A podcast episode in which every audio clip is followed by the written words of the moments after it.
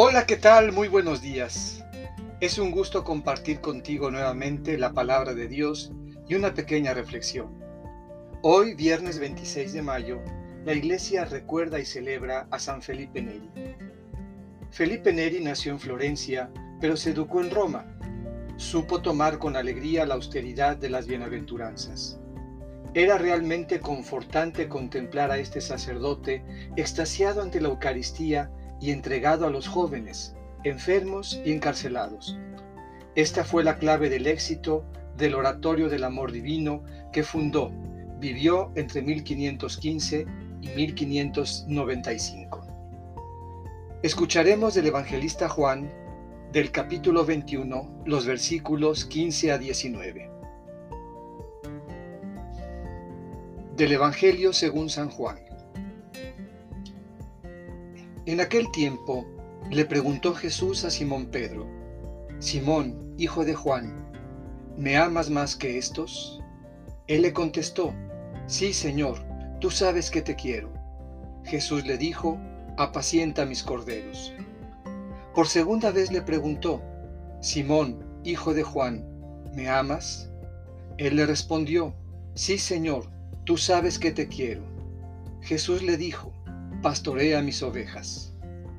Por tercera vez le preguntó, Simón, hijo de Juan, ¿me quieres?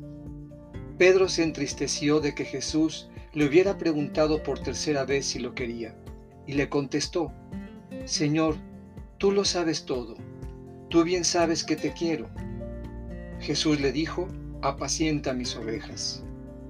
Yo te aseguro, cuando eras joven, tú mismo te ceñías la ropa e ibas a donde querías.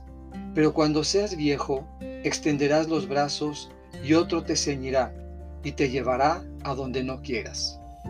Esto se lo dijo para indicarle con qué género de muerte habría de glorificar a Dios. Después le dijo, sígueme. Esta es palabra del Señor. Meditemos. ¿Me amas?